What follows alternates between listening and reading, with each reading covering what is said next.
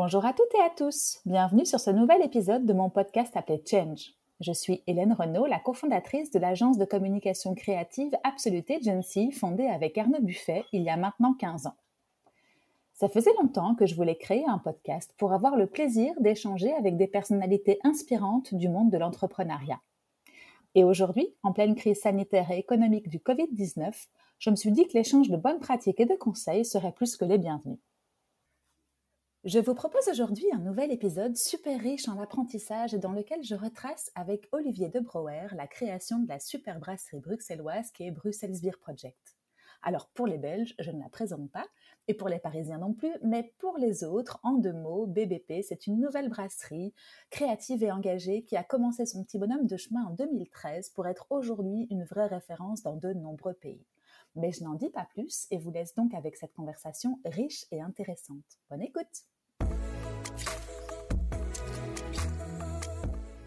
Salut Olivier, comment vas-tu? Très bien, merci Hélène. Tant mieux. Écoute, je me réjouis de passer cette petite heure en ta compagnie euh, et que tu m'expliques comment cette référence belge qui est Bruxelles Beer Project en est arrivée là aujourd'hui. Et euh, entre l'épisode de la semaine dernière avec Henri des chocolats Meurice et toi, je me suis dit qu'on était sur une petite série euh, spéciale Belgique. Oui. Ou en tout cas ce que la Belgique fait de mieux. Mais avant de monopoliser la parole, je vais te laisser te présenter pour que tu nous dises qui tu es. Alors, déjà, félicitations, tu as, bien prononcé Brussels Beer Project. Ça, fait longtemps que c'est écorché dans tous les sens. on a simplifié parfois BBP pour, pour les, gens qui, sont, qui ont un accent horrible en anglais comme le mien. Euh, voilà, moi, mon nom est, Olivier. Je suis un des deux cofondateurs du, euh, du BBP, du Brussels Beer mhm. Project. Euh, co-créateur aussi de trois enfants avec mon épouse Oriane qui travaille d'ailleurs maintenant au sein de, de BBP. Euh, et donc voilà, ça fait un petit peu plus de, de 9 ans maintenant qu'on a quitté euh, le, monde de l'entreprise euh, corporate classique pour mmh. se lancer dans cette, aventure entrepreneuriale avec, avec beaucoup de plaisir. J'aime bien quand tu dis cofonder trois enfants parce que c'est une vraie, une vraie entreprise aussi que de créer une famille et de la, de la, de l'amener jusqu'à l'âge adulte. Hein. Oui, c'est clair. Non, non, c'est clair. En termes de gestion de temps, c'est aussi toute une, toute une épopée. Et ils ont quel âge? Ils ont 8, 6 et 3 depuis deux jours pour la petite dernière. D'accord, donc euh, ils sont nés quasiment en même temps que le projet. Voilà, exactement. En fait, mon premier, qui, qui va avoir 9 ans dans, dans, dans quelques mois, euh, est né lorsque j'ai quitté mon job précédent. Donc, on, on a mmh. vraiment tout fait. On a fait euh, enfant, le grand saut de l'aventure entrepreneuriale et, et acheter notre petit chez nous, tout en même temps, été 2012. Tu as bien aimé les, les challenges collectifs. Voilà. cool. Bon, parfait. Dis-moi un petit peu euh, qui tu étais toi en, tant qu'enfant et euh, euh, comment peut-être est-ce que le goût de l'entrepreneuriat est, venu à ce moment-là, tu crois, ou il s'est développé un peu plus tard? Alors, il faut savoir que j'ai une, mémoire de poisson rouge. Tout ce qui remonte à plus de deux ans est, très flou dans mon, dans mon esprit. Donc, on va dire que c'est peut-être une, reconstruction de, sentiments.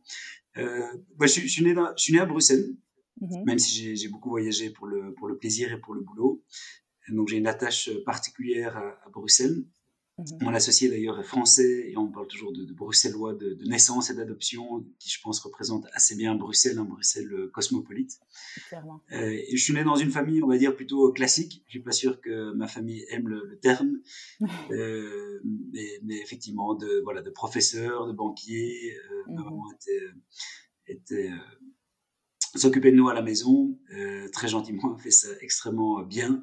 Mmh euh, il y a, je dirais que la seule exception peut-être dans la, la famille, c'était mon, mon, parrain, mmh euh, qui est un pur auto-entrepreneur, qui a, qui, a, qui a, pas fini ses études euh, complètement, qui est parti sur la route et puis a créé euh, une, une, entreprise qui m'a toujours beaucoup inspiré.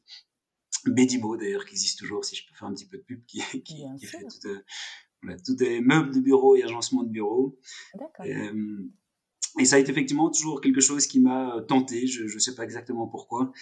Euh, le côté euh, gérer son business, euh, créer, euh, ne, ne, pas avoir de, de limites. Euh, mais j'ai quand même suivi un parcours plutôt classique à Bruxelles, en passant notamment euh, par des études d'ingénieur de gestion à, à Louvain-la-Neuve. Mmh et puis, honnêtement, j'étais assez immature à 22 ans, sortant de l'UNIF. Euh, ma principale priorité à l'époque, ça restait quand même encore de, de faire la fête, de, de, boire des bières et puis de, profiter de la vie. Est-ce que c'est pas pour tous les pour tous les jeunes de 22 ans comme ça? Ah, Oui, alors je, vois autour de nous, il y a, quand même d'autres entrepreneurs parfois qui, qui euh, j'hallucine complètement pendant l'université, ils créent déjà des, entreprises, des sites mhm. internet, des, des bourses d'échange, et puis effectivement quand ils sortent de l'UNIF, ils ont ils ont déjà à leur actif toute une série de, de créations. Mhm.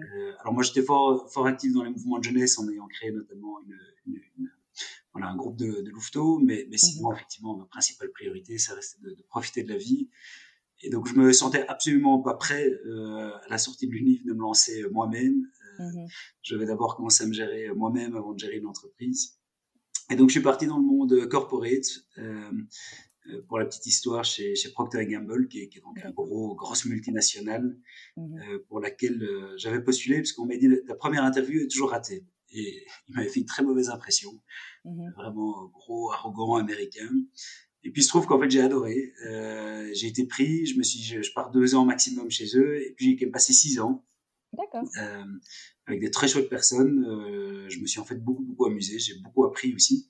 Mhm. Euh, mais sur la fin, je sentais quand même que mes valeurs n'étaient plus du tout en ligne avec celles de euh, celles de la boîte qui, qui privilégiait à 100% les actionnaires, le, le, le profit à court terme.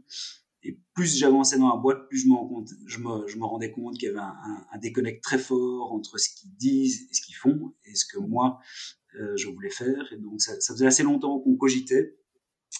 Et euh, à, force de Skype, hein, on utilisait encore beaucoup Skype à l'époque euh, avec mon associé Sébastien. On, mhm. La trentaine approchant, on s'est dit bon allez maintenant on arrête de, de parler, soit on le fait, euh, on quitte tous les deux notre job euh, demain, soit soit on arrête d'en parler et on fait une croix mhm. sur le, le rêve entrepreneurial. Donc c'est comme ça qu'on a tous deux quitté notre job. Euh, moi, au moment d'avoir mon premier enfant, mon associé Sébastien était à, au Brésil. Mhm. Euh, Et vous vous connaissiez d'où? Alors, effectivement, l'histoire a commencé un petit peu plus tôt en, en 2005, euh, mhm. la Queen's University qui est dans, dans l'Ontario au Canada, mhm. lors d'un échange universitaire. Euh, et dans lors d'un cours d'entrepreneuriat, hein, on, se réinvente pas, j'ai effectivement rencontré euh, Sébastien. Au début, je refusais de lui parler parce que, comme je disais en introduction, mon anglais est pas toujours très très bon. En tout cas, mon accent n'est pas toujours très très bon. Donc, je refusais de parler au français.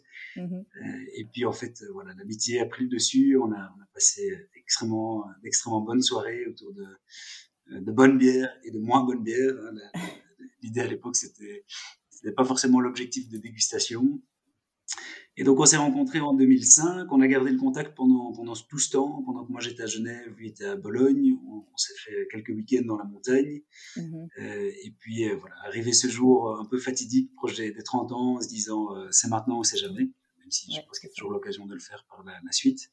Mhm. Euh, il a gentiment accepté de, de débarquer à Bruxelles, dormir chez mes parents, chez mes beaux-parents pendant tout un temps pour limiter les coûts. et puis voilà, avec l'idée de, de, se mettre en route euh, sur, sur cette aventure de Process Beer Project. Ok, attends, je reviens juste un tout petit peu en arrière. Donc toi, tu rencontres euh, ton co-fondateur euh, pendant tes études, si j'ai bien compris, euh, à Ontario, au Canada. Exact. Ok, d'accord. Et puis ensuite, vous reprenez tous les deux une vie, entre guillemets, euh, professionnelle. Enfin, vous, vous entrez dans la vie professionnelle tous les deux. Toi, tu travailles chez Procter Gamble pendant six ans. Entre-temps, vous gardez des liens, je suppose. Exact. Et, et vous continuez à, à, vous côtoyer, même si vous n'êtes pas dans la même ville. Dis-moi juste euh, ta mission chez, chez Procter pour qu'on comprenne un petit peu ton, ton passé, entre guillemets, ou ce que tu as, vu euh, là-bas. Comme tu dis, c'était intéressant et il y a toujours des très, très bonnes choses à, à à reprendre de l'entreprise où tu es passé. C'était quoi, toi, ton, ta mission chez eux? Alors, c'était essentiellement gestion de, gestion de marque et, de, mmh de, petites équipes de, de business. Euh, euh c'est pour ça que j'ai quand même beaucoup appris en termes de, en fait, c'était comme gérer une petite entreprise au sein d'une beaucoup plus grosse. En tout cas, au début, j'avais j'avais le sentiment d'être euh, d'être un peu mon, mon petit entre, voilà, auto-entrepreneur au sein ou intrapreneur, intrapreneur d'une grosse société. Et puis, ce sentiment a disparu au fur et à mesure. Euh, mais donc, je suis passé par différentes fonctions, effectivement, à Bruxelles et à Genève. Mmh D'accord, ok. Et, lui, qu'est-ce qu'il faisait, Sébastien, de son côté? Alors, Sébastien était euh, plus dans le monde euh, de, de, la finance. Euh, mmh il, a, il, a, passé quelques années à Londres et puis il y a eu un, un, un virage à 180 degrés où il est parti en microfinance euh, mmh en Argentine avant de poursuivre des, des, études à Washington. et c'est là qu'il s'est fort intéressé aussi à toute la mouvement, mouvance des de l'entrepreneuriat social avec le, mouvement Ashoka. Mmh Et puis il est reparti effectivement au Brésil pour différents projets avant de, de, de me rejoindre ici à Bruxelles. Ok, d'accord. Donc vous aviez des compétences qui vous complétaient l'un l'autre. Euh, oui, alors pour la petite histoire, en fait, on a complètement inversé. Euh, c'est vrai que moi, j'avais plutôt un background, on va dire, de, de, de communication, marketing, et Sébastien mmh de, de, finance. Et euh, assez rapidement, on a senti que c'était pas ce qui nous correspondait. Mmh Donc moi je, moi, je me suis mis beaucoup plus sur le, le côté production, machine, euh, opération, mais aussi euh, finance, on va dire quotidienne. Mmh euh, et Sébastien s'est mis beaucoup plus dans un rôle euh, créatif, notamment des, des, des, bières, mmh créatif au niveau de la communication, mais aussi commercial, même si on fait, on fait l'essentiel des choses deux, oui, c'est ça. Ok, d'accord. Et, est-ce qu'on peut faire un petit point? Parce que tu dis, euh, à, l'aube de nos 30 ans, on s'est dit qu'il fallait qu'on se lance, parce que pour vous, en tout cas, c'était le moment. Euh, est-ce que tu peux faire un petit point, justement, un petit focus sur, euh, sur ce processus créatif? Chacun avait un boulot, donc une stabilité, je suppose, financière et, et, et morale à ce niveau-là. vous, comment ça se passe, cette, cette prise de décision? Enfin, et après, deuxième question, mais dans un deuxième temps, comment est arrivée l'idée de la bière? Ouais. Ah, en fait, je, pense que ça a été une évidence euh, pour, moi et je pense pour Sébastien aussi de mhm. d'entreprendre. Mhm. euh, je pense qu'on fait peut-être partie de cette génération où elle a été inspirée par, par des, des success stories américains. Des, des je, ça me faisait rêver en fait. C'était mhm. vraiment euh, quelque part c'était une évidence de me dire un, un moment voilà il faut, que je crée mon entreprise, que j'ai l'impact que je veux, que je, que je euh, voilà je, je modèle les choses comme je veux. Et tu crois que c'est le fait de ne plus avoir autant de liberté chez Procter? Parce que tu disais au début, j'étais un intrapreneur et puis au fur et à mesure, oh. ça s'est un petit peu délayé. C'est ça mm. aussi ton oh, frustration? En fait, c'est plutôt l'inverse. À la sortie du livre, je savais que j'allais créer quelque chose, mm-hmm. euh, mais je m'étais dit, voilà, deux ans maximum d'une expérience plus euh, corporate pour, euh, pour, pour, un petit peu d'expérience. Euh, je, je, pense aussi se donner un peu de crédibilité, notamment mm-hmm. auprès des, des, des banques. Mm-hmm. et puis se faire un petit bas de laine, effectivement, puisqu'entreprendre en parler, mais, c'est vrai que mmh pendant la, première période, euh, c'est très compliqué financièrement, puisqu'il y, a non seulement pas de revenus, mais il y a aussi beaucoup d'investissements. Donc, oui, oui euh, c'est justement ça que je voudrais bien comprendre. C'est cette espèce de saut dans le vide qui, qui a l'air d'être super tentant à ton niveau, parce qu'en plus avec un, un, copain ou un ami. Et... Mais est-ce qu'il y a eu cette peur et cette, euh, cette appréhension? Enfin, je suppose, hein, vous, avez, vous avez mesuré les risques, mais c'est ça donc, donc, que j'aimerais bien aborder avec toi, justement, comprendre un petit peu euh, quels, a, quels ont été les, les, les, les risques versus l'envie irrépressible, on va dire, de, de le faire. Oui, ce qui m'a je pense que c'est toujours un, bon conseil. Ce qui, moi, m'a beaucoup aidé, c'est de, de fixer le risque que j'étais prêt à prendre mmh en termes de temps et d'argent. Mmh euh, donc, on s'est dit, voilà, ça fait X années qu'on travaille, on a un petit bas de laine, on, est d'accord de mettre 100% de, de, cette petite réserve dans, dans, dans le projet. Euh, et puis, on peut vivre avec euh, peu ou pas de revenus pendant, en l'occurrence, pour nous, c'était 12 mois. 12 mois, ok. Euh, donc on s'est dit voilà, on, a, on, a, ces deux variables là, et puis euh, il faut se lancer, il faut, il faut y aller à fond. Mmh on n'a effectivement pas d'autres sources de revenus. Euh, ça, ça c'est notre choix et qui moi me correspondait bien, c'était de J'aime pas faire les choses à moitié. Je trouve c'est compliqué de, de, de, de, faire deux choses en parallèle. Mmh euh, nouveau, c'est très personnel, mais je préfère aller à, 200% sur euh, un projet. Mmh tu parles peut-être de des personnes qui euh, gardent, on va dire, un, mi-temps ou en tout cas une petite partie de leur activité dans une activité pour laquelle il y a, une rentrée d'argent et qui, à côté, lancent un projet, c'est ça hein? Oui. Pour toi, ça te convenait pas, mais il y en a qui le font, effectivement. Oui, évidemment, tout, simplement par, par, contrainte. Parfois, il y, a, des gens qui n'ont pas la chance d'avoir, mmh de, pouvoir se passer pendant 12 mois de, de salaire et puis, ou simplement par, par effectivement par aversion des plus importantes du risque en se disant je garde euh, allez, au moins un mi-temps euh, sécurisé. Mais, mais mmh. voilà, pour moi, je voulais y aller euh, all-in, prendre tous les risques d'un coup et quelque mmh. part se forcer à, à, y aller à fond, de ne pas avoir d'excuses, n'avoir qu'un seul objectif, c'est celui effectivement de, voilà, de réussir sa mission, de s'amuser. et donc c'est comme ça qu'on est parti en l'été 2012 on a mmh de quitter notre job à, ce moment-là. On avait déjà quand même une idée assez définie de ce qu'on voulait faire. Mmh euh, même si l'idée et le, concept de, de Brussels Beer Project s'est affiné pendant les, les, les, 12 premiers ou les, 9 premiers mois qui ont précédé le, lancement. Mais au moment de quitter notre job, on a été quand même déjà assez clair sur, voilà, sur, sur cette mission qu'on s'était donnée. et on a eu l'occasion de tous les deux beaucoup voyager, de se rendre compte que, je me permets de le dire en, tant que bruxellois avec un associé français, mais je trouve les, les, les Belges en tout cas à l'époque, étaient un petit peu comme les Français avec le vin. Donc les Belges avec la bière étaient un petit peu comme le, avec les Français euh, avec le vin, mm-hmm. à savoir qu'il y a une, une, fierté énorme. Les Belges, je trouve de manière générale, sans, sans faire de, grandes généralités, mais sont, ont beaucoup d'autodérision, sauf récemment sur le foot, mm-hmm. sur le chocolat, tu parlais de, de Méris, et sur, euh, et sur la bière. Mm-hmm. On rigole pas. Euh, et je, je, pense que cette, euh, cette fierté, quelque part, et euh, le revers de la médaille, c'est qu'on est beaucoup moins curieux, qu'on pense tout savoir. Et finalement, les Belges, de manière générale, connaissent assez peu quels sont les ingrédients dans une bière, quels sont les styles de bière, qu'est-ce qu'on peut faire avec une bière, comment brasser une bière. Et je pense que c'est ce qui nous a malheureusement, pendant tout un temps, fermé un petit peu les yeux sur toute une nouvelle vague craft, une vague de nouvelles brasseries très excitantes qui vient du monde anglo-saxon. Et on a voulu euh, amener un petit peu de cette fraîcheur, quelque part un peu dans le, cocotier euh, du monde brassicole belge très traditionnel. Mmh avec tout ce qui est positif, hein. il y a des histoires familiales, multigénérationnelles qui sont, euh, sont passionnantes. Mmh mais on voulait pas que la Belgique se réduise à ces brasseries séculaires, à ces euh, mythe, de, cette tradition secrète, voilà, de, de tradition, de, de, date mise sur les étiquettes de 1714. Mhm. Euh, voilà, on voulait aussi offrir à la Belgique une, une autre voie, euh, quelque part plus moderne, plus créative, euh, un petit peu plus folle. Mhm. toute, cette, toute, cette, mouvance craft, effectivement, en 2013, on a été dans, dans cette première vague de nouvelles brasseries pour un petit peu voilà, venir dépoussiérer certains codes. Et toi, tu l'as découverte où, cette euh, bière craft Alors, comme beaucoup de Belges, hein, euh, grand, grand amateur de bière, euh, mm-hmm. je dirais qu'effectivement, on a commencé à beaucoup la connaître.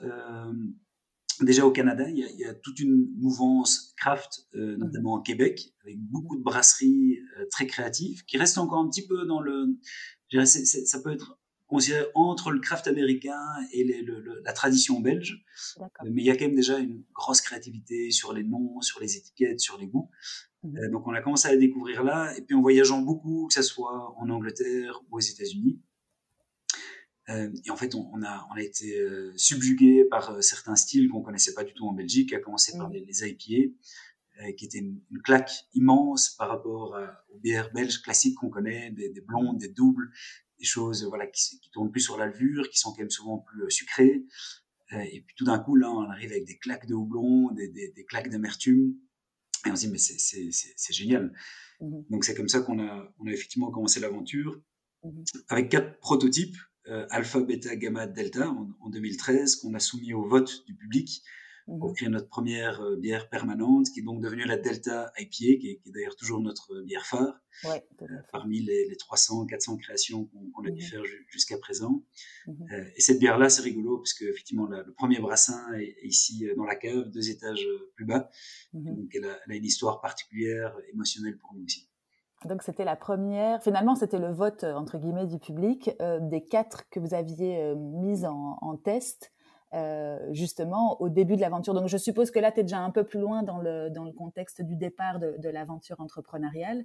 Euh, quand tu reviens sur 2012, euh, l'idée germe dans, dans, vos têtes, vous décidez tous les deux de quitter votre job, et puis vous travaillez pendant combien de temps avant même de créer une première, une première recette, enfin, ou quatre premières recettes, comme tu viens de le dire?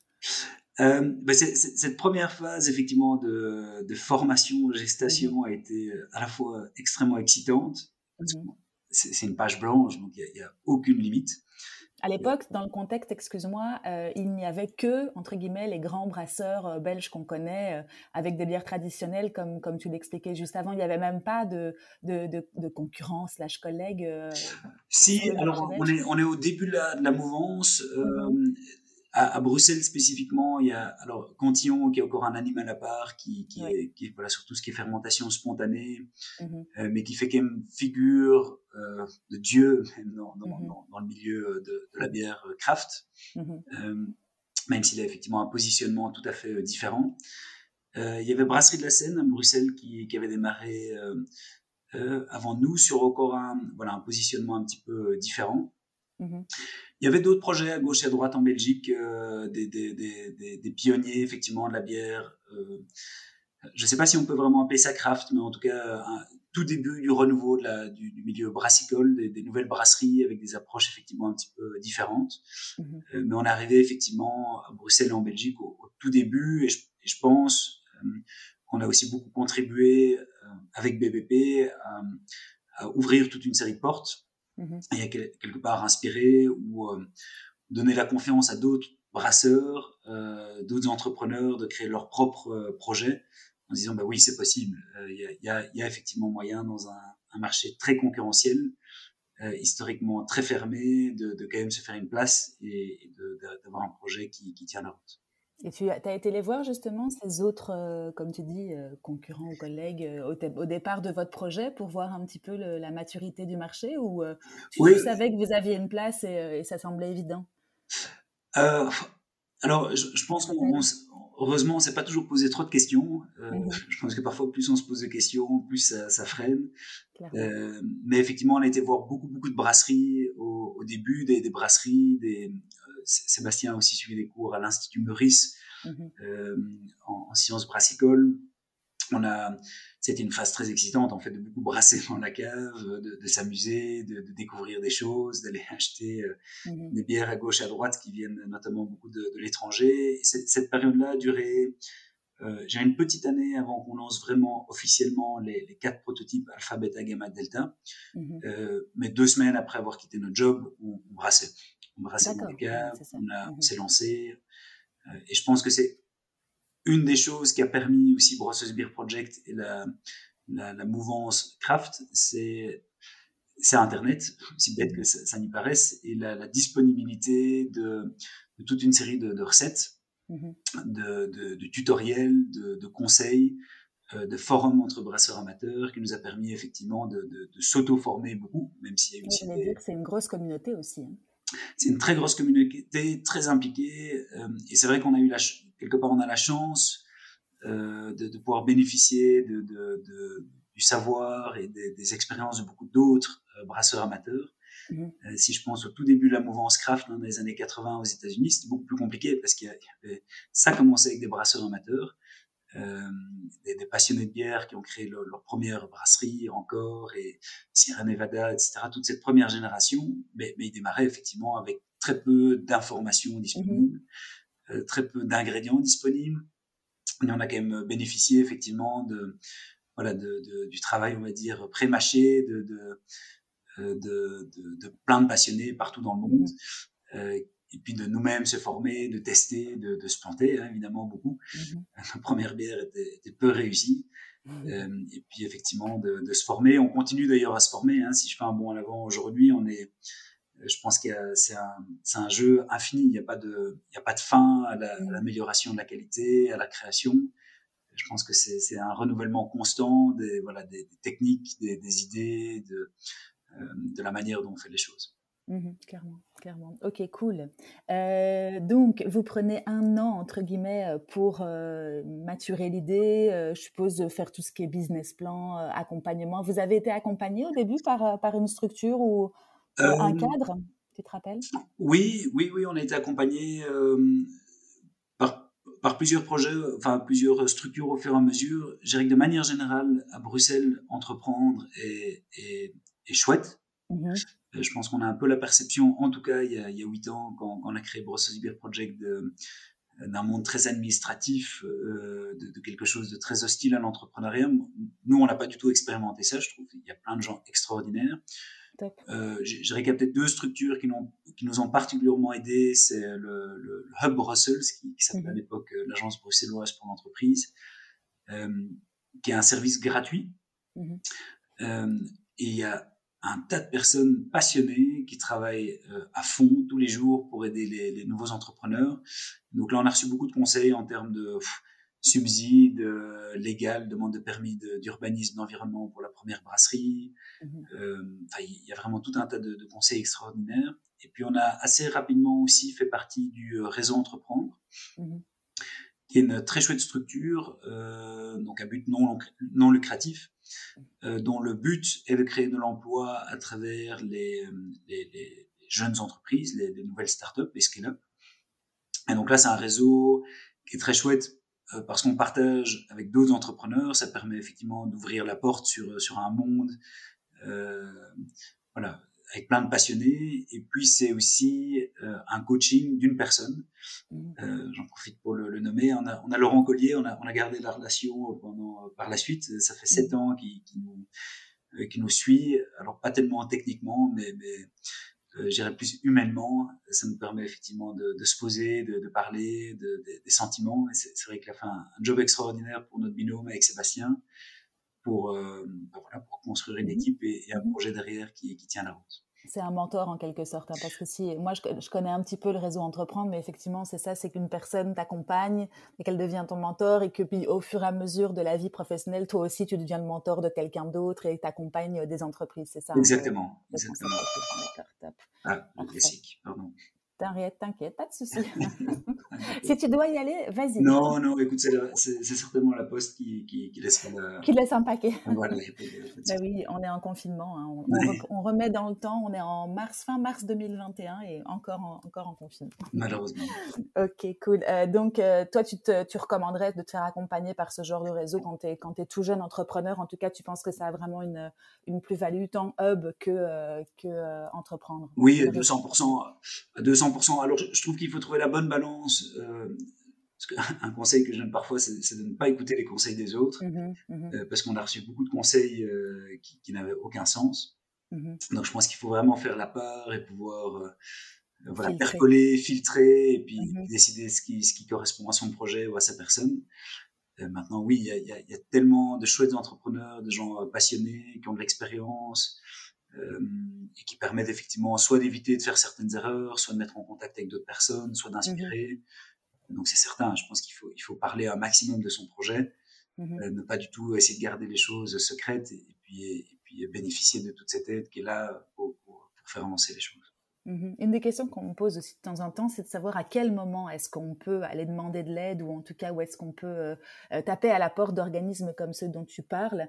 Est-ce qu'il faut être euh, au tout tout début du projet, déjà avoir une certaine assurance en toi parce que tu as déjà fait pas mal de, de, de, business plan ou de, de benchmark par rapport à la concurrence? Quand est-ce que tu commences à t'ouvrir à, à, ce genre d'accompagnement finalement? Alors dans, dans, notre cas, et je peux parler que des deux structures que je connais bien, le, le hub et le réseau entreprendre. Le hub, c'est vraiment au tout début, euh, mmh même au, au, stade de l'idée. Il y a, il y a vraiment des, des, très bons conseils euh, pour, pour, pour, aider voilà, sur toute une série de, de, de sujets. Mmh le réseau entreprendre arrive un petit peu plus tard. Euh, il y a quand même la condition d'avoir déjà une sorte de, de, proof of concept ou un produit, déjà quelques premières ventes, euh, pour pouvoir effectivement accéder au réseau qui, qui est très ouvert. Hein. Il, y a, énormément d'entrepreneurs. Il faut pas être le, c'est pas, c'est pas quelque chose de, euh, comment dire, de, de, de, de très élitiste. Ouais, ça. Ouais, ouais. Mais il y a quand même la condition de, d'avoir déjà un projet qui, qui tourne un petit peu. Du coup, peut-être le conseil qu'on peut donner, c'est d'enchaîner, enfin pas d'enchaîner parce que c'est chronophage et ça demande beaucoup d'énergie. On va pas, on va pas, on va pas donner le conseil de, de, de multiplier, on va dire les, les plateformes, mais de tout cas, en, en, tout cas, de pas avoir peur dans, dans, dans, de faire appel à deux, trois bien sélectionnés qui peuvent justement se, se, se relayer l'une l'autre. Oui, certainement. Et puis de manière générale, tu parlais de, de, de visite de la, la, concurrence ou de collègues brasseurs. Mmh euh, je pense qu'au début, la meilleure chose à faire, ça reste d'aller le plus rapidement possible sur le sur le marché, que ce soit des consommateurs, des, des, des collègues euh, de euh, brasseurs, c'est d'aller euh, tester un petit peu, voir, voir quel est le feedback, mmh et puis toujours faire très attention aussi à ce feedback, ne, ne pas le prendre comme euh, la vérité absolue. Mmh hein, nous, si je me rappelle les, les... Alors, certaines premières bières qu'on a fait goûter étaient franchement pas bonnes, hein, qui, qui, venaient, qui venaient de la cave mais sur notre concept et sur nos bières, on a aussi reçu beaucoup, beaucoup de feedback négatif en disant mmh. votre truc là, c'est beaucoup trop amer, c'est imbuvable. Et puis, c'est quoi cette histoire de, de, partager vos recettes, de laisser les gens choisir vos bières mmh. Du crowdfunding, c'est quoi cette histoire? Vous allez quand même pas laisser les gens euh, euh, participer au financement de votre projet. Euh, donc, voilà, c'était le monde traditionnel peut-être. Oui, euh, mmh. monde traditionnel, que ce soit de, de brasseurs ou d'entrepreneurs ou de mmh. consommateurs ou d'entourage. Je, je, pense voilà, il faut, il faut, faut être assez critique par rapport au feedback qu'on reçoit. Mmh je, pense qu'il faut, ouais, je sais pas, trouver cette bonne balance d'écouter quand même et de, de, de prendre des idées, mais, mais sans du tout prendre ça comme une vérité, parce que. C'est ça toi seul sais le, projet que tu as en tête et, l'envergure que tu veux lui donner, ou en tout cas la vision, parce que l'envergure, tu sais peut-être pas au départ et, tu marches un peu sur des œufs. Mais c'est vrai que, comme tu le dis, il faut pouvoir euh, ajuster en fonction des feedbacks, mais en même temps garder sa ligne et son horizon pour, euh, pour amener ton projet là où tu veux qu'il aille. Quoi. Oui, tout à fait. Surtout qu'en Belgique, sans tomber dans les grands clichés à nouveau, mais, mais je trouve qu'on a quand même une culture relativement... Euh, risque adverse. Hein, les, gens mmh aiment épargner, les, gens euh, euh, voilà, aiment l'immobilier, ils aiment la brique. Mmh il n'y a, quand même pas cette culture comme on peut avoir dans, voilà, dans la culture anglo-saxonne, pas, pas, forcément positive, hein, mais d'y aller euh, au lit, de flamber un petit peu plus, de, prendre plus de risques. et donc, je, pense effectivement, voilà, toujours trouver un petit peu cette, je ne sais pas si une balance, en tout cas, voilà, tirer le, meilleur des, différentes discussions au fur et à mesure du chemin. Oui, de toute façon, l'entrepreneuriat, c'est un, un, Y avec euh, deux, euh, deux, voire trois, voire quatre, voire cinq chemins à chaque fois. Et, et bon, bah, après, l'histoire fait le reste. Hein, oui, c'est une succession d'Y. voilà, c'est ça, c'est une succession d'Y. Et donc, du coup, bah, forcément, si tu refais l'histoire en marche arrière, tu aurais pu prendre plein de décisions et tu aurais pu être là, pas là ou là où tu en es aujourd'hui. Mais voilà, c'est une question de choix. Et ça, c'est l'entrepreneur ou le, le, binôme ou le, ou le trio qui, qui, peut prendre ces décisions. Euh, donc, clairement. Et justement, si on fait une petite avec, avec ton binôme à toi, vous avez toujours été euh, sur la même longueur d'onde, vous saviez tous les deux où vous alliez, ou il y en avait un qui avait une vision, et, enfin, sans suivre l'autre, mais en tout cas qui accompagnait l'autre, comment ça se passait à votre, à votre niveau? Euh... Euh, bon, je vais faire des blagues, mais, mais c'est enregistré, j'ai quand même faire attention à ce que je dis. Euh, je dirais qu'on un petit peu comme un couple. Euh, je pense qu'il y a effectivement euh, sans doute plusieurs phases. Euh, il y a, la phase effectivement séduction et puis mmh et puis une phase où on doit un peu ajuster certaines choses et puis une mmh phase plus stable. je pense que le on a on a un super binôme parce qu'on partage effectivement les, les mêmes valeurs. voilà, notamment celle de l'impact, de l'ambition, du risque, de la passion, de l'entrepreneuriat, de, la, bière. donc, je pense que ça, c'est un socle qui est très, mhm. très solide. Euh, à côté de ça, on a des profils assez complémentaires. Euh, j'ai un, profil qu'on pourrait plus qualifier de, gestion, euh, de gestion d'équipe, de gestion de projet, de, et lui un profil, je un petit peu plus créatif, un petit peu mhm. plus fou. Euh, il ose plus. Et donc, je, trouve que le, binôme fonctionne très bien. Euh, ceci dit, bah, on a tous les deux des gros caractères. On aime tous les deux avoir raison. Mmh. Euh, et, donc voilà, je, pense qu'il y, a de temps en temps des, petits clashs, surtout sur des choses qui, voilà deviennent plus arbitraires, plus, mmh. qui sont un peu rationnelles. Et je pense qu'on a, on a très bien appris à, voilà, sentir l'autre, à sentir quand à un moment, ça sert à rien de partir sur un débat stérile, de, faire une petite mmh pause, euh, de, comprendre les, sentiments de l'autre. Et donc, je trouve qu'aujourd'hui, on fonctionne euh, très, très bien. Mmh euh, et c'est clairement une des forces du, du PVP. Mmh D'accord, top. Bon, ça c'était une petite parenthèse, je la referme. on repart du coup, si tu veux bien, à, à cette année 2012-2013 qui fut riche, à mon avis, en, en projet, en énergie, euh, en idées, etc. Euh, donc vous avez eu besoin plus ou moins d'une année entre le moment où vous vous êtes dit on quitte notre boulot et le moment où la première bière est arrivée sur le, sur le comptoir, c'est plus ou moins ça? Oui, exact. Effectivement, en juin 2012, on, on, quitte, on va acheter notre kit de brassage, on va, on va acheter des bouquins, on commence à, se former, on s'inscrit effectivement, on se réinscrit à, l'école. Mmh euh, et puis euh, on teste, on teste, on apprend, on visite plein de brasseries euh, en Belgique aux Pays-Bas, en France. Euh, en, Allemagne, il y a un grand salon de, la bière. Ah, on, se gave euh, d'informations, de, rencontres. Mhm. On commence à faire goûter un petit peu nos premiers brassins euh, tests à différentes personnes du, secteur, à nos amis. pas, toujours avec du succès. Mais, c'est ça qui est bien, c'est qu'effectivement, très rapidement, en fait, on, on, avait des idées sur, tiens, ça, ça va cartonner. Euh, et puis on fait des bras synthèses dans le garage et on se rend compte qu'en fait, euh, voilà, les, gens n'accrochent absolument pas. Mmh Mhm. donc, vous aviez déjà ouvert à ce moment-là, en tout cas, une partie de votre euh, public ou de le début de votre communauté. Vous aviez déjà commencé à Alors, on était tout à fait officieux, donc le, le, projet n'existait pas. On nous écoutait effectivement à nos groupes d'amis, à, des tenanciers de bar qu'on connaissait. Euh, à des proches. Et, voilà, au fur et à mesure, on affine un petit peu, surtout la bière. L'essentiel, en fait, du temps passé durant cette première année était vraiment à se former sur la bière. Mais aussi à poser les, fondamentaux du, projet qui ont honnêtement très, très peu changé. Euh, mhm. si je regarde des, slides qu'on avait fait en 2012, mhm. on restait sur une même mission, que, comme j'expliquais un petit peu, de, voilà, de, de, dépoussiérer, de faire voyager les gens à travers euh, un, euh, la bière avec trois grands euh, fondements. Le, côté très créatif des bières. Mhm. On brasse aujourd'hui plus de 50 bières différentes chaque année, faire vraiment voyager, explorer. Euh, une approche très collaborative sur le, choix des bières permanentes, sur le financement, des collaborations avec d'autres brasseurs, des mhm. collaborations avec enfin toute, une ouverture très forte euh, notamment euh, être quelque part open source sur nos recettes, les, partager vraiment de A à Z, c'était une idée qui, qui, date déjà de 2012. Mhm. Et puis un ancrage forcément à Bruxelles, avec un, un accent sur l'économie circulaire. Mhm. Donc ces, ces, trois piliers-là n'ont pas changé. Alors forcément, la, la taille, l'entreprise et l'équipe ont, ont, changé. Euh, mais c'est vrai que cette première période voilà, d'exploration est, est, très chouette parce qu'on a du temps pour faire des choses qu'on n'a plus jamais le temps de faire après. Mmh. Euh, notamment ces, fondamentaux. Euh, puisqu'une fois que c'est parti, c'est parti. Quoi. c'est une course. Quoi. La machine se met en route. Voilà. Et euh, comment est-ce que vous entrevoyez, vous, parce que vous aviez un badline, comme tu dis, de, de 12 mois pour vous personnellement.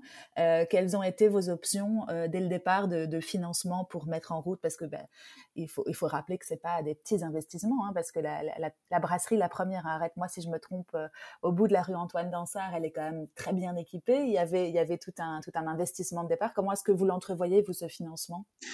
Alors, il y, a, eu, j'irais, trois grandes phases au niveau du, du financement qui correspondent quelque part aussi un peu aux trois grandes phases de, la boîte. Mhm.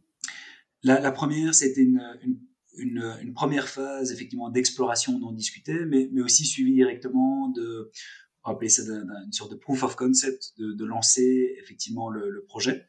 Mhm. Euh, et à ce moment-là, on brassait 100% chez un partenaire euh, qui s'appelle Brouwer Anders, qui commençait mhm. plus ou moins en même temps que nous et dont le métier était quelque part très complémentaire. C'est-à-dire que lui euh, brassait 100% pour les autres. Mhm. Donc, il n'est pas ses marques. Il est arrivé justement avec une approche très créative, très flexible par rapport à des brasseurs plus, plus traditionnels. Mhm. Et donc pendant cette phase euh, ce qui était facilitant pour vous, excuse-moi, je te coupe, mais en, en, tant que, que débutant finalement, euh, de pouvoir brasser à façon, c'est comme ça que ça s'appelle. Hein, oui, oui. voilà. Euh, effectivement, pour deux raisons. Pour une raison financière, c'est comme tu le disais, créer une brasserie, ça a quand même un, mhm. certain coût. Mhm. et puis effectivement aussi en termes d'expérience. De, Alors être brasseur amateur, ça n'a absolument rien à voir avec être brasseur professionnel. Rien à voir c'est pas tout à fait vrai. Il y a, il y a, les techniques sont les mêmes, les ingrédients sont les mêmes, la créativité est la même, mais, mais il y a quand même un, un pas géant euh, pour, pour, passer sur une, une production professionnelle. Mhm. Euh, et donc, durant cette première année, on a vraiment pu, euh, enfin, ces deux premières années, du coup, on a, on a fonctionné sur fonds propres, plus mhm. le premier crowdfunding en 2013, donc qui est le, Beer for Life. Les, les, gens mettent une fois 190 euros et en échange reçoivent 12 bières euh, chaque année à vie mhm. euh, à venir chercher euh, chez nous. Mhm. Et donc ça, ça nous a permis de, voilà, en plus de, nos économies, de, tenir deux ans pour lancer le projet. Alors on avait peu de coûts, hein, c'était Sébastien et moi, on, voilà, on allait livrer chaque magasin, on faisait, tout nous-mêmes, il n'y avait pas d'employés, il y avait peu de dépenses, il n'y avait pas de bureau.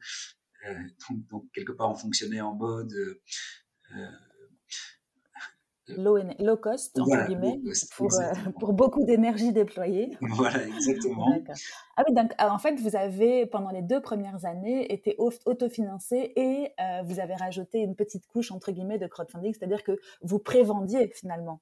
Oui. Non, parce que c'était du Beer for Life. Donc, oui, euh, oui même pas. si, si, c'est une sorte de prévente. Alors, c'est juste une prévente à vie. Mhm. Ce qui était assez euh, disruptif à l'époque pour, pour, deux raisons, c'est que le crowdfunding euh, n'existait pas encore beaucoup. Mhm. on était vraiment au, tout début. D'ailleurs, les plateformes qui existaient à l'époque n'existent pour la plupart plus ou ont changé de nom. Mhm. Et donc on a on a d'ailleurs pas trouvé de plateforme de crowd euh, funding euh, qu'on appelle reward. Hein, donc on donne pas des actions, on donne des, des bières. Mhm. Euh, et donc on a tout fait nous-mêmes sur euh, sur notre site internet. Euh, avec ma sœur qui était avocate, qui nous a un peu aidé sur, sur la partie conditions générales. Mhm. Et puis, c'était très manuel, donc chaque personne souscrivait sur un questionnaire, on recevait un mail, on renvoyait un autre mail le soir avec une bonne bière. Ah, c'est génial. en fait, vous étiez à l'initiative presque du crowdfunding, parce que si tu dis que tu l'as fait toi-même et qu'il n'y a pas de... Moi, j'imaginais que vous aviez, fait, vous aviez fait ça pardon, via une plateforme style Ulule ou KissKissBankBank, mais non, en fait, vous l'aviez imaginé... Ulule et KissKissBankBank, à l'époque, étaient encore que en France, euh, débarquaient doucement, hein, je, pense, euh, quelque part fin 2013, débarquaient doucement en Belgique. Mmh euh, donc il n'y avait pas de plateforme euh, de, de, crowdfunding reward qui existait. Donc effectivement, on a, on a vraiment tout développé. C'était extrêmement manuel. Hein. Mhm. On, on, prenait le nom de chaque personne, euh, on recevait le mail, on lui demandait de faire un virement sur notre compte bancaire, mhm. on vérifiait ça, ça, tous les soirs, et puis on créait des certificats en PowerPoint qu'on on sauvait en PDF. Voilà, on coupait un peu grossièrement, on envoyait tout ça, et puis on, a, on a quand même eu 369 personnes la, la première année. Ah oui. Alors, Donc ça veut dire qu'il y a encore 369 personnes qui peuvent venir. Oui, oui. Aujourd'hui, on en a 4000. Euh, Excellent. Mmh. Euh, on a un petit peu plus automatisé parce qu'on a, on a continué à le faire euh, chaque année, mmh euh, chaque fois pour financer des, des, projets supplémentaires, mais aussi pour quelque part agrandir le, voilà, agrandir la communauté. Mmh les, les, crowdfunders sont quand même des gens qui sont le, le cœur de notre communauté, qui sont hyper impliqués. Qui suivent qui suivent ce qu'on fait. Il y a, il y a plein d'idées qui viennent de cette communauté-là aussi. Euh, on a eu des, collaborations avec des, groupes de musique euh, editors euh, qui venaient de, la communauté. C'est une richesse incroyable au-delà du pur apport financier.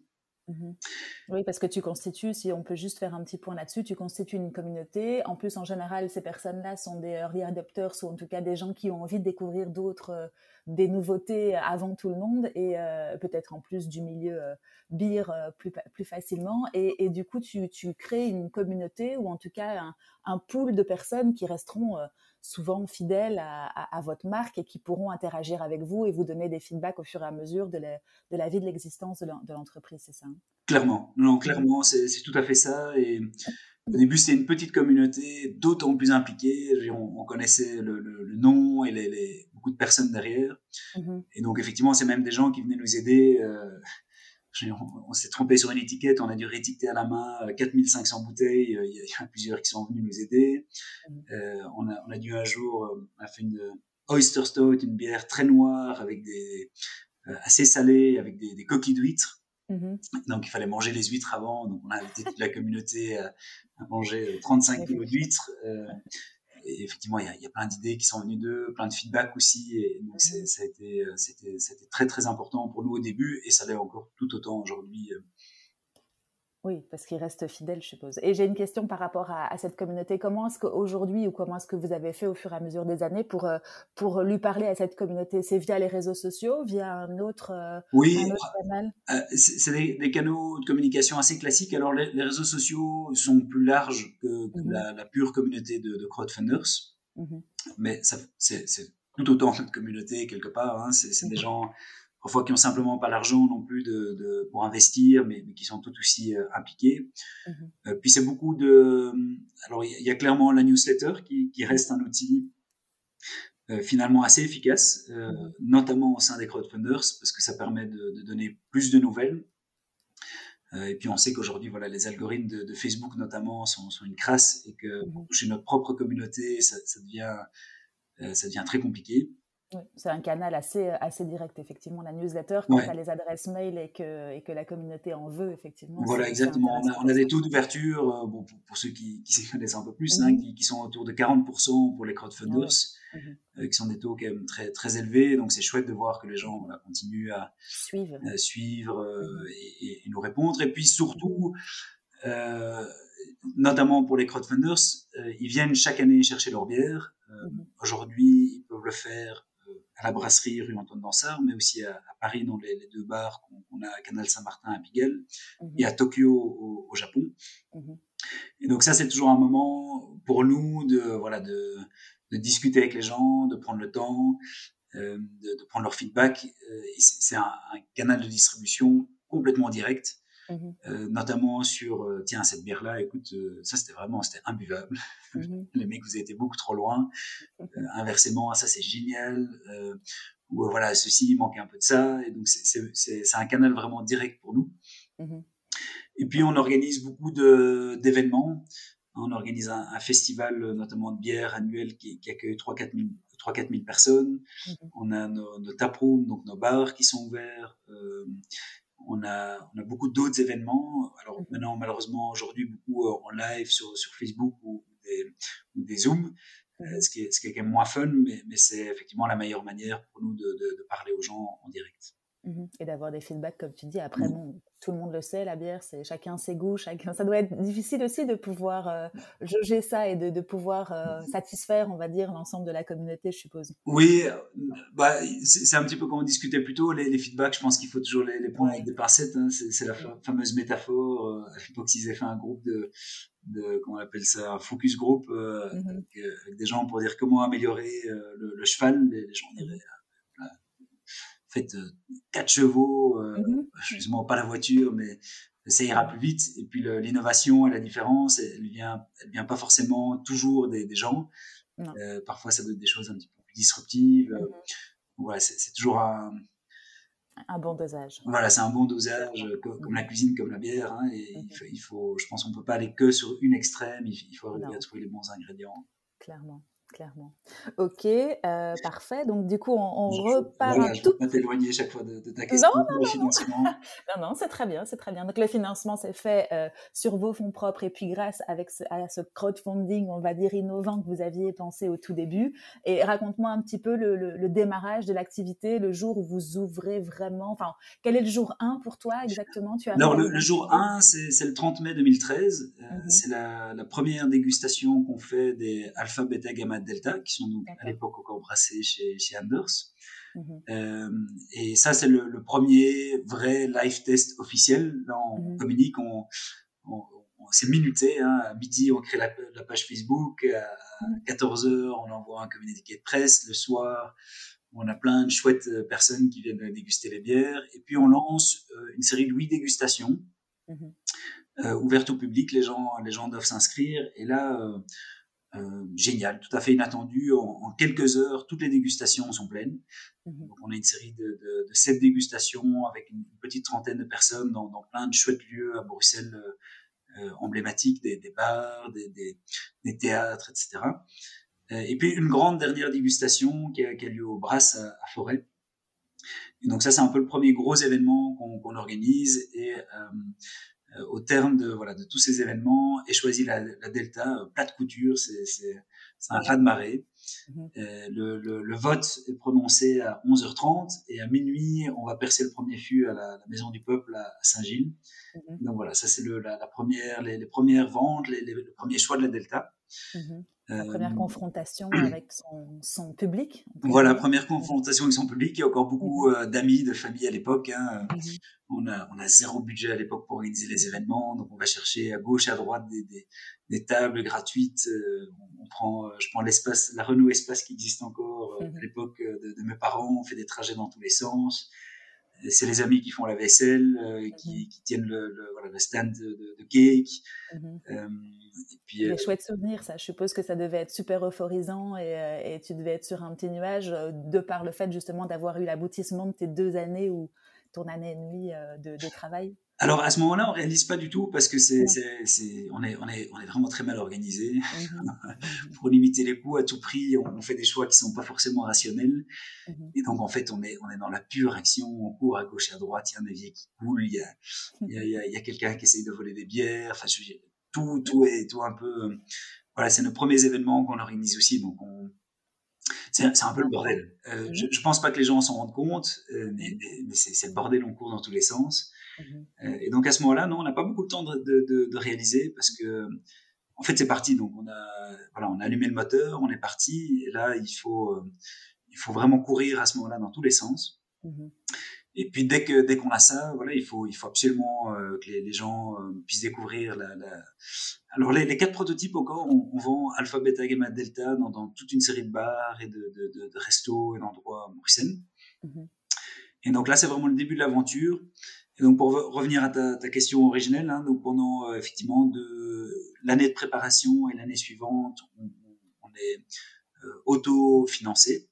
Mmh et puis arrive, arrive le premier gros investissement. Donc en parallèle du lancement, euh, on, on, sécurise un chouette endroit rue Antoine Dansard.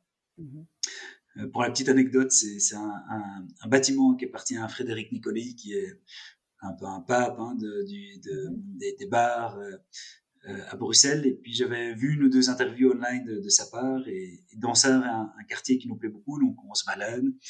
Et puis je tombe tout à fait par hasard sur sur euh, c'est un, un, ours hein, Frédéric Nicolet est énorme il a une, stature énorme. Je lui dis mm-hmm. bonjour mon nom est Olivier. Euh, voilà je commence à, je commence une brasserie je cherche un endroit. Et puis euh, à l'époque il, me riquait un petit poney je lui donne quand même ma carte. Et puis il se trouve que deux mm-hmm. semaines plus tard il me rappelle en me disant tiens euh, écoute ton histoire de brasserie. Euh, si tu veux j'ai un local pour toi. Mmh et donc assez rapidement, on trouve le local à Dansard, mais ça nous met une bonne année et demie pour euh, avoir les permis, avoir l'argent, avoir les machines, faire les travaux. Mmh euh, et donc ça, je dirais que c'était la, la, la, deuxième grande phase, effectivement. Et donc, sur le financement, là, on va chercher un mix euh, de, de, de, de, banques mmh et de trois business angels, trois personnes très chouettes qui, qui, nous accompagnent toujours. Qui viennent effectivement, hein, les, les, early adopters, les, les, euh, les, bon, les business angels qui viennent effectivement mmh mettre leur argent, mais aussi euh, donner des conseils de, de, de l'extérieur. Mmh euh, et la banque, c'est plus compliqué que prévu. Mmh Là, on, a, on, a, on galère vraiment à trouver une banque, euh, ce qui était une grosse surprise, une grosse déception à l'époque, parce qu'on avait une, déjà une très belle visibilité, des, des, ventes qui pour une première année étaient quand même déjà assez assez significative. On avait une chouette communauté, des, des chouettes bières. Et là, un peu la douche froide, effectivement, on galère vraiment pour trouver de l'emprunt bancaire. Heureusement, à l'époque, ABC Brussels euh, nous fait une offre euh, correcte. Mmh Et pourquoi est-ce que tu crois que vous galérez? C'était quoi le... Ah, bah, c'est l'adage, hein. les, les, voilà, les, les, banques ne prêtent que, que, que aux riches. Mmh je, je, je ne crache absolument pas sur les banques euh, parce qu'aujourd'hui, on, a, on est soutenu de manière tout à fait géniale par, mmh euh, par la BNP et par Belfus euh, récemment. Donc on a vraiment une très très bonne relation, mais la réalité c'est qu'à l'époque euh, c'est vraiment dur quoi. Mmh euh... Le business était trop euh, trop enfin récent et je veux dire le, le côté innovant peut-être. T'aurais été une brasserie traditionnelle, il y aurait peut-être eu plus de ouais, d'adhésion. Je, je, suis pas sûr, c'est un marché effectivement très traditionnel et donc le, le mmh feedback classique qu'on reçoit de tout le monde. Hein, D'ailleurs à l'époque, mmh pas que des banquiers, c'est attendez les mecs. Euh, les brasseries, il y en a déjà des centaines en Belgique, c'est hyper concurrentiel, c'est saturé, ça n'a aucun sens. Pourquoi créer une brasserie? À l'époque, mmh. effectivement, les, les, voilà, les micro-brasseries n'étaient pas encore un, un, un, phénomène, et donc les, ouais, les gens me disaient, ça n'a aucun sens. Mmh.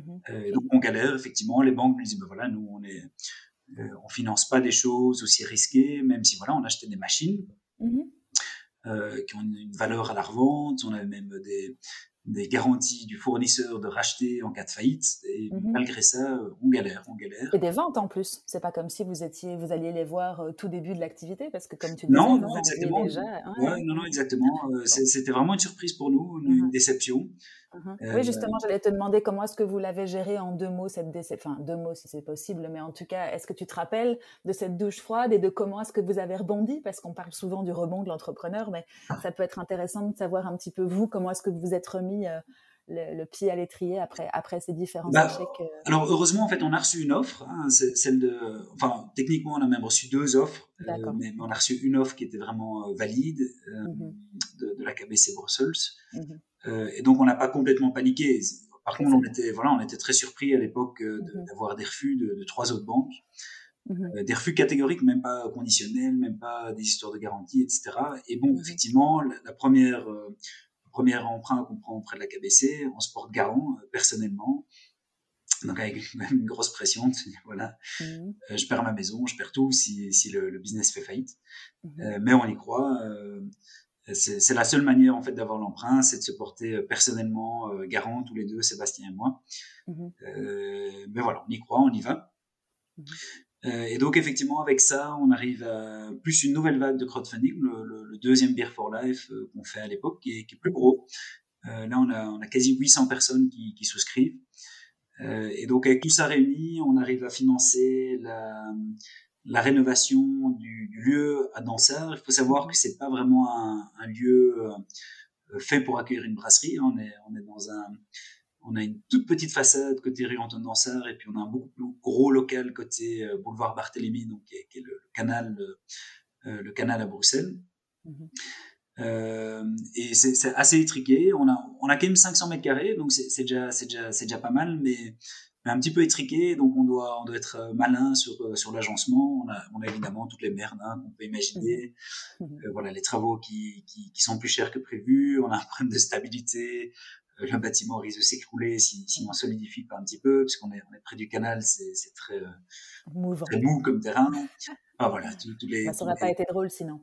Non, voilà, on se rend compte que la brasserie ne, passe pas à travers les, les, entrées, on a démonté des murs, les, les, choses très classiques mmh euh, qui, euh, sur le moment, sont, sont très stressantes. Et, mmh euh, enfin, c'était même pas stressant, c'était, c'était, tellement l'action qu'il n'y a, a, pas le temps de réaliser, il y a, y a un problème, il y a une solution, et puis on y va. Tu prends des actions et c'est reparti. Voilà, exactement. Mmh euh, et puis là, effectivement, cette deuxième grande phase, ben c'est une nouvelle aventure parce que l'équipe grandit de, de, deux. On était déjà passé à trois avant le, la, la, création de la brasserie. On passe à, six, mm-hmm. euh, enfin cinq puis six. Euh, et là, c'est un nouveau métier. Hein, effectivement, on brasse euh, quatre fois semaine. Euh, on met en bouteille, on met en fût. Euh, et donc il y a, y a, et puis on ouvre le bar aussi, qui était tu vois, encore un autre métier. Mm-hmm. On ouvre, on ouvre le, le, bar, magasin, zone de dégustation les, les jeudis, vendredis, samedis. Et donc c'est très chouette, mais en fait, on, on se pose pas de questions, euh, on y va à fond, euh, euh c'est chouette. voilà, il faut, en fait, il faut y aller. Donc euh, c'est vrai qu'à refaire, je me dis tiens, c'est beaucoup de choses qui sont arrivées en même temps. D'ailleurs, tout le monde autour de nous nous disait euh, faites les choses de manière plus séquentielle, prenez le temps. Mmh mais on se pose pas de questions, on y va.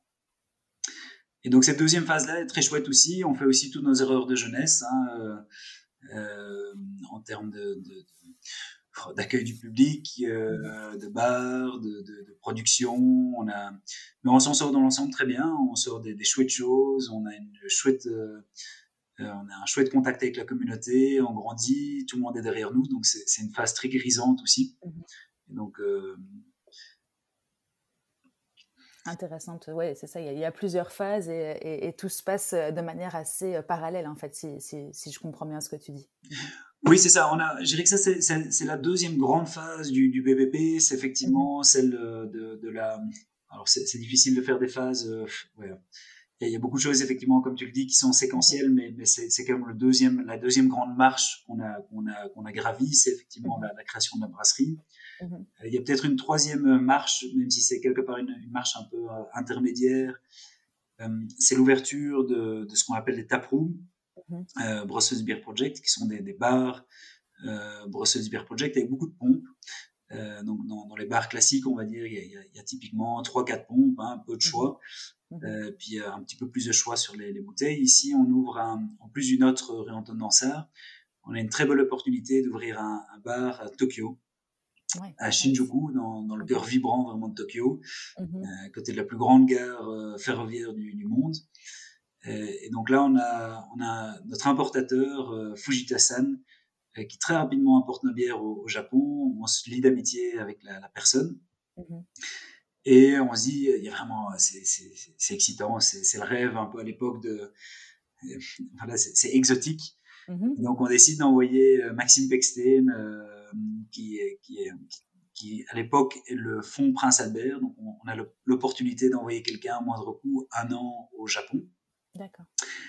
Euh, sans exactement savoir où, à, ce à quoi ça va mener. Mm-hmm. On se dit, tiens, est-ce qu'on créerait même une, une, une brasserie là-bas? Est-ce qu'on est qu'on crée un taproom Est-ce qu'on essaie juste de booster les ventes? Et on est, on est vraiment fasciné par toute cette culture. Et pendant ces, ces un an, on a l'occasion de, de, créer un bar Brussels Beer Project euh, à moindre coût. Mmh c'est notre importateur en fait qui détient euh, six bars, qui nous offre la possibilité de transformer un de ces bars en bar Brussels Beer Project. Euh, et donc c'est une, une, opportunité en or. Ouais, j'allais dire, euh, c'est génial. Voilà, extrêmement excitant, un, un, petit investissement, surtout un investissement temps. Mmh c'est une aventure géniale. On part là-bas avec Sébastien, en plus de Maxime, et, et avec Yves, le, le, le, maître brasseur. Et euh, on, découvre toute la vie là-bas, on aide à la rénovation, on peint, les Japonais hallucinent complètement parce qu'ils ont, quand même un, l'artisan est très sacralisé. Et donc d'avoir un maître brasseur, d'avoir un entrepreneur qui, qui, commence à peindre, à danser. Tu, vas, tu, y vas aussi, toi, à ce moment-là. Tu nous resitues ça en termes de. Alors là, effectivement, on, est en 2000, on est en 2016. D'accord. Euh, donc le, le, le Brasseuse Beer Project c'est bien développé sur des fondamentaux, mhm. vraiment beaucoup de mhm. création de bière, une communauté qui s'étend. Il, y a, plein de choses, d'autres choses au niveau collaboratif. Euh, donc pouvoir parler notamment la Babylone, qui est la première bière faite à partir de, de pain frais invendus. Mmh euh, voilà, on s'amuse, on grandit, l'équipe grandit, et puis effectivement arrive cette opportunité donc en 2016 mmh euh, d'ouvrir le, bar à Tokyo, et voilà, c'est extraordinaire. On va collaborer, collaborer là-bas avec une brasserie locale, Kyoto Vous leur apprenez du coup vos recettes, vous, vous les mettez dans. Je ne connais pas du tout le, le, le, marché de la bière craft là-bas. C'était pour eux une découverte ou, euh, ou ça faisait partie d'un, d'une évolution Alors, ils, connaissent un petit peu comme la Belgique, c'est, un milieu. Euh, le, milieu brassicole euh, au, Japon est très cadenassé, encore plus cadenassé mhm. pour des raisons notamment administratives, qu'une brasserie qui se crée paye une taxe sur les assises de minimum, avec un, montant minimum pour l'équivalent de plus ou moins 20 000 hectos, ce qui, mhm. est, énorme. Et donc c'est une grosse barrière à l'entrée, mais le, le, ça se développe mhm. euh, avec deux influences effectivement les, bières belges, euh, mhm. un peu plus traditionnelles, et puis nous de manière un petit peu plus, craft, et puis une grosse influence justement américaine des, bières craft, mais ça reste très niche, euh, ça reste du luxe hein, aussi. Euh, Aujourd'hui, on, donne moins de priorité d'ailleurs au Japon pour des raisons environnementales. Mhm. Donc c'est plus un axe qu'on veut développer aujourd'hui. Euh, mais à l'époque, voilà, on est dans le, le, ah, l'excitation, l'exotisme, bah l'aventure entrepreneuriale. Et quelle opportunité Voilà, c'est génial. On va acheter des fleurs au marché mhm. local, on redécore complètement le, le taproom. Mhm. Euh, on a une conférence de presse. Les, les, quand j'explique que mon nom c'est Olivier Debreuer, qui signifie en néerlandais le brasseur, bah oui. les, les, Japonais hallucinent complètement. Enfin, c'est une culture. Tu croyais que c'était ton nom de scène Euh, effectivement, voilà, c'est un choc culturel euh, hallucinant. Mmh et en fait, ça nous donne aussi une visibilité euh, inattendue en Belgique et en France, mmh où les gens nous disent, mais attendez, les mecs, vous avez ouvert un bar à Tokyo, c'est quand même, c'est complètement dingue cette histoire. Mmh et, et, donc, à ce moment-là, on a un ami français qui est un, un ancien collègue de banc euh, d'université de, de, Sébastien à Paris, euh, qui nous dit, euh, Marc, qui nous dit, mais attendez, c'est quoi cette histoire? Vous ouvrez les mecs au Japon, et puis ici, nous, on rêve tous d'avoir un, bar Brosseuse Beer Project à Paris. Mhm. Qu'est-ce que vous foutez? Allez. Et, et, Paris, effectivement, c'est une gigantesque ville. Mhm. Les gens sortent beaucoup parce que les apparts sont quand même minuscules. Mmh euh, donc ils sont beaucoup beaucoup dehors, euh, mais la culture de la bière, elle est encore euh, vraiment balbutiement, surtout en 2017. Depuis 2017, ça s'est quand même beaucoup développé. Mmh ils nous disent, écoute, nous on boit que que que de la merde, on a que de pain de Heineken euh, ou de 1664 qui n'ont pas de goût, on paye ça à 9 euros, c'est c'est pas normal, il faut il faut que vous mmh veniez. Quoi. Donc arrive l'opportunité de, de, créer un nouveau bar à, à Paris on cherche un petit peu. Nous, nous, c'est pas notre métier à la base de gérer des bars. Même à Bruxelles, on est, on est encore ouvert très peu. Euh, euh mhm. c'est essentiellement accueil du public, dégustation, petits verres. Euh, donc c'est encore un tout autre métier qui s'ouvre à nous. Euh, et puis on commence à visiter plein d'endroits et là on tombe sur voilà le, le, destin, un endroit en face du Moulin Rouge, rue de Bruxelles, numéro 1.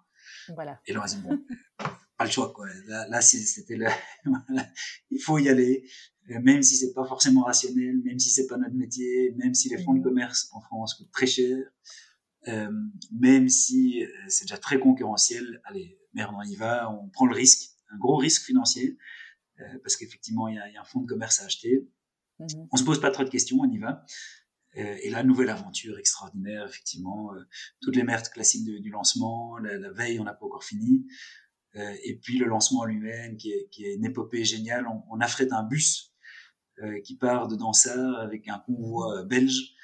Euh, on, on, bourre le bus de, de, de, de crowdfunders, de, de, fans, de, nos staffs, de nos amis. et puis il y, a un bus qui débarque à Pigalle qui, qui, qui met le sou complet. la police débarque quatre fois, on a des, problèmes de nuisance du voisinage. Mhm. Voilà, c'est une soirée complètement épique. Et puis on, prend vraiment goût, on voit que ça, ça, fonctionne bien, les gens on a une vraie mission. Euh, c'est vrai qu'on est parti avec la mission de dépoussiérer les, codes euh, traditionnels belges. Et puis on voit qu'en France, il y a une autoroute. Euh, les gens sont vraiment habitués à, à, la mauvaise bière et puis découvrent tout d'un coup des, bières complètement différentes, euh, avec des histoires, avec des gens derrière, avec des, des barman qui sont sympas, mhm. avec des barman qui expliquent la bière, qui conseillent, et puis il y a des prix en fait qui sont encore assez corrects. Mhm. Donc carton. Et là, on se dit, bon, ben, on va pas s'arrêter là. Et puis l'année d'après, du coup, on ouvre un, nouveau bar à, Paris, mhm. euh, Canal Saint-Martin, qui est une, une, un très chouette quartier, ambiance très différente, moins électrique, plus euh, ambiance de quartier, détente, terrasse, euh, groupe d'amis. Euh, très mixte aussi, très chouette, on est, on est content, 50-50, hommes-femmes, pas, pas, à des bars traditionnels, euh, voilà, où les, les, groupes de potes viennent se bourrer la gueule. Mmh. Euh, et donc, euh, super expérience aussi. Et puis là, gros coup de frein, hein, on arrive à, à, une période plus délicate. On a, en France, il y a tous les gilets jaunes. Ah oui, c'est vrai. 2019-2020, pour les Français, ça n'a pas été facile. Oh, on, a, on a enchaîné. Hein. Effectivement, les, les, Gilets jaunes, on est, on est encore relativement peu impacté parce qu'ils sont sur des, des, quartiers un peu différents, plus euh, voilà, mmh République et autres, mais, mais quand même, ça, ça, ça devient un peu plus difficile. Puis arrive grève de la RATP, plus longue grève des transports en commun depuis des décennies. Mmh euh, et là, pour le coup, c'est très dur parce que les gens sortent euh, en transport en commun, on est le long de, de, de métro, de lignes de métro. Mmh euh, donc là, dur, et puis arrive forcément le Covid encore derrière. Mmh euh, donc voilà, on survit sur les, sur les, les tapeaux, mais, mais c'est dur, c'est un, un coup... Euh, un, un, gros coup de frein euh, pour tout d'ailleurs, hein, pas, pas, pas, seulement pour nos bars, mais, mais pour tout le business. effectivement, arrive mars 2020. Oui. Euh... Oui, j'allais t'en parler parce que justement, je voulais juste faire un tout petit point par rapport à vos canaux de distribution parce que tu parles des taprooms. Euh, il y a aussi une grosse partie, je suppose, qui se fait en retail de la vente de vos, de vos bières, non? Oui, on est, grosso modo, on est 50-50, donc 50% euh, dans, dans, les bars, dans nos bars, et 50% dans, dans la, la, grande distribution et les, les magasins de proximité. Donc le Covid, pour vous, il y a eu, il y a eu deux, deux vitesses, on va dire. La, la, fermeture de tout ce qui a été restauration retail, euh, euh pas retail, pardon, Oreca en, en Belgique et euh, tout ce qui est euh, restauration ou bar en, en France. Mais comment est-ce que vous vous en êtes sorti sur la vente en, en retail? Alors, on, on s'en sort bien. Euh, mhm. On n'a pas envie de, de, trop se plaindre. On, préfère voilà, se dire, mhm. bah, c'est comme ça, il faut, il, faut, il faut juste trouver toutes les solutions possibles. Maintenant, ça craint, ça, ça craint grave. C'est 50% de nos ventes qui sont touchées. Mmh euh, c'est très compliqué financièrement, euh, même si voilà, on avait euh, une, base solide et qu'on arrive, euh, grâce à la grande distribution et puis l'ouverture de, de, notre e-shop, euh, à, à, nous en sortir sans doute mieux qu'une grande partie. Mmh euh, maintenant, voilà, c'est un très gros coup de frein, c'est un impact financier fort. Mmh euh, et puis surtout le staff, c'est quand même déprimant. On fait, voilà, on fait notre job pour ben, pour des aventures, comme comme on, comme on vient d'un peu parler, pour, pour, des événements, pour accueillir du public, pour avoir des bons moments. Et puis tout d'un coup, on fait toute la partie fun disparaît. Il reste la partie qui est fun aussi, hein. Mmh. Mais, mais, mais on sait pourquoi on le fait, quoi. et, donc, euh, non, c'est un moment, c'est un moment euh, difficile. Maintenant, la, la, la, voilà, la mentalité, c'était de se dire, il faut, il faut y aller, il faut être résilient, il faut être créatif. Mmh euh, de toute façon, on a peu d'influence, même si on, on essaie d'être impliqué pour, pour euh, faire un peu de lobbying, notamment sur les primes, euh, qui sont mhm. vraiment scandaleuses à, à Bruxelles. Mhm. Euh, mais voilà, notre pouvoir d'action, il est surtout sur sur l'équipe, sur la sur la création, sur trouver des, des, des, des, zones de vente alternatives, des zones de communication alternatives, et donc on essaie de mettre tous nos efforts là-dessus. Oui, ok, top. Et enfin top. Je comprends. Euh, ça, ça, représente combien de personnes aujourd'hui, euh, Bruxelles Beer Project, juste pour voir un petit peu l'évolution à travers cette petite dizaine d'années? Donc aujourd'hui, on est une trentaine sur euh, mhm. Bruxelles, mhm. sur, la, sur la production, sur le, le, le taproom à Bruxelles et puis, et puis toutes les, les, fonctions annexes. Euh, on, pense passer une, petite cinquantaine de personnes dans, les prochaines années avec l'ouverture de la, deuxième brasserie qu'on est en train de construire à, Bruxelles. Oui, j'ai euh, entendu ça. Ça évolue bien aussi. Oui, ça évolue bien. Et puis, il y a encore toute une série de personnes effectivement dans, dans les taprooms euh, qui sont techniquement pas employés par Beer Project, mais, ce sont des joint ventures, ils font, ils font complètement partie de l'équipe dans, les events, etc voilà, ça, ça, devient une chouette équipe à, une chouette équipe à gérer. On a une, mmh équipe très très multinationale, euh, plutôt jeune. Mmh euh, je souhaiterais encore plus mixte euh, au niveau homme-femme, même, même, si voilà, on a, on, a, quand même pas mal de, de, de, de, profils différents. On a mmh une dizaine de nationalités, ce qui, ce qui rend l'équipe assez rigolote. Et justement, cette évolution, et puis après, je vais pas te prendre trop de temps parce que je sais que tu es attendu autre part. Euh, juste un dernier petit point, justement, sur l'évolution du management, quand tu passes de 2 euh, dans, dans ta cave, comme tu le disais au départ, à 30 aujourd'hui et puis bientôt 50, euh, je l'espère pour vous. comment est-ce que vous avez évolué, vous deux, Sébastien et toi, par rapport à, à, à ce management qu'il a fallu changer, je suppose? Oui, bah, c'est un changement forcément fort, mais, mais, qui, est, qui est quelque part très graduel. Mmh euh, bah, comme, on, comme, on, discutait à travers deux, trois anecdotes, au début, bah, on fait tout à deux, euh, de A à Z. Mmh euh, on, on, est là à 300%, on est dans, que dans l'opérationnel. Mmh puis au fur et à mesure, l'équipe évolue. Aujourd'hui, on, est, on reste extrêmement impliqué dans l'opérationnel, dans, toutes les, voilà, dans toutes les créations de bière, dans, les, dans tous les choix, dans la, pour ma part, la, plupart de mon temps aujourd'hui est, passé sur la, construction de, cette deuxième brasserie à, Anderlecht. Mhm. Euh, mais forcément, notre rôle évolue beaucoup vers plus de gestion d'équipe, mhm. euh, des, choses peut-être un petit peu plus macro, redéfinir des choses qui dans notre tête étaient très claires en termes de, euh, de mission, de valeurs, de, de, stratégie, et pouvoir les, les communiquer. Mhm. Surtout pendant le temps de Covid où voilà, il y a moins d'interactions euh, physiques, plus, plus de Teams, plus de, plus de mhm. Zoom, ce qui, ce qui rend les choses euh, parfois un petit peu plus, euh, plus difficiles. Euh, bon, on essaie de trouver effectivement la, la bonne balance entre, entre délégués, mais rester très impliqué parce que voilà, c'est le fun, c'est chouette d'être de temps en temps vraiment dans le cœur de l'action. donc on n'a pas envie de lâcher cette partie-là, mais maintenant il y a la réalité de la gestion, de la gestion du temps qui est, qui est mon principal challenge. Bah euh, voilà, de, de pouvoir euh, continuer à vivre sa passion tout en, en, faisant des choix rationnels sur la boîte, en ayant suffisamment mmh de temps en famille. Euh, alors entre potes, malheureusement un petit peu moins pour l'instant. Ouais, Bah oui, on doit se dédier. Euh, enfin, du coup, ça nous fait dédier une partie de notre temps un peu plus aux professionnels ou aux projets d'entreprise, en tout cas. Mais, mais c'est intéressant. Et du coup, vous êtes fait accompagner sur cette partie-là, justement, pour gérer l'évolution de votre rôle à vous en tant que manager, du coup, d'équipe, plutôt que de, que de manager du projet pur au départ? Je dirais assez peu. Euh, mmh beaucoup de discussions entre nous deux. On est, on est mmh également en contact avec beaucoup d'autres entrepreneurs. Mmh Donc, j'irais peut-être la, la, meilleure. Dis-moi, l'accompagnement aujourd'hui, de, de, mon côté, il a un petit peu évolué. Il est, il est plus sur des partages d'expériences avec d'autres entrepreneurs. Mmh euh, il y en a beaucoup à Bruxelles et en Belgique.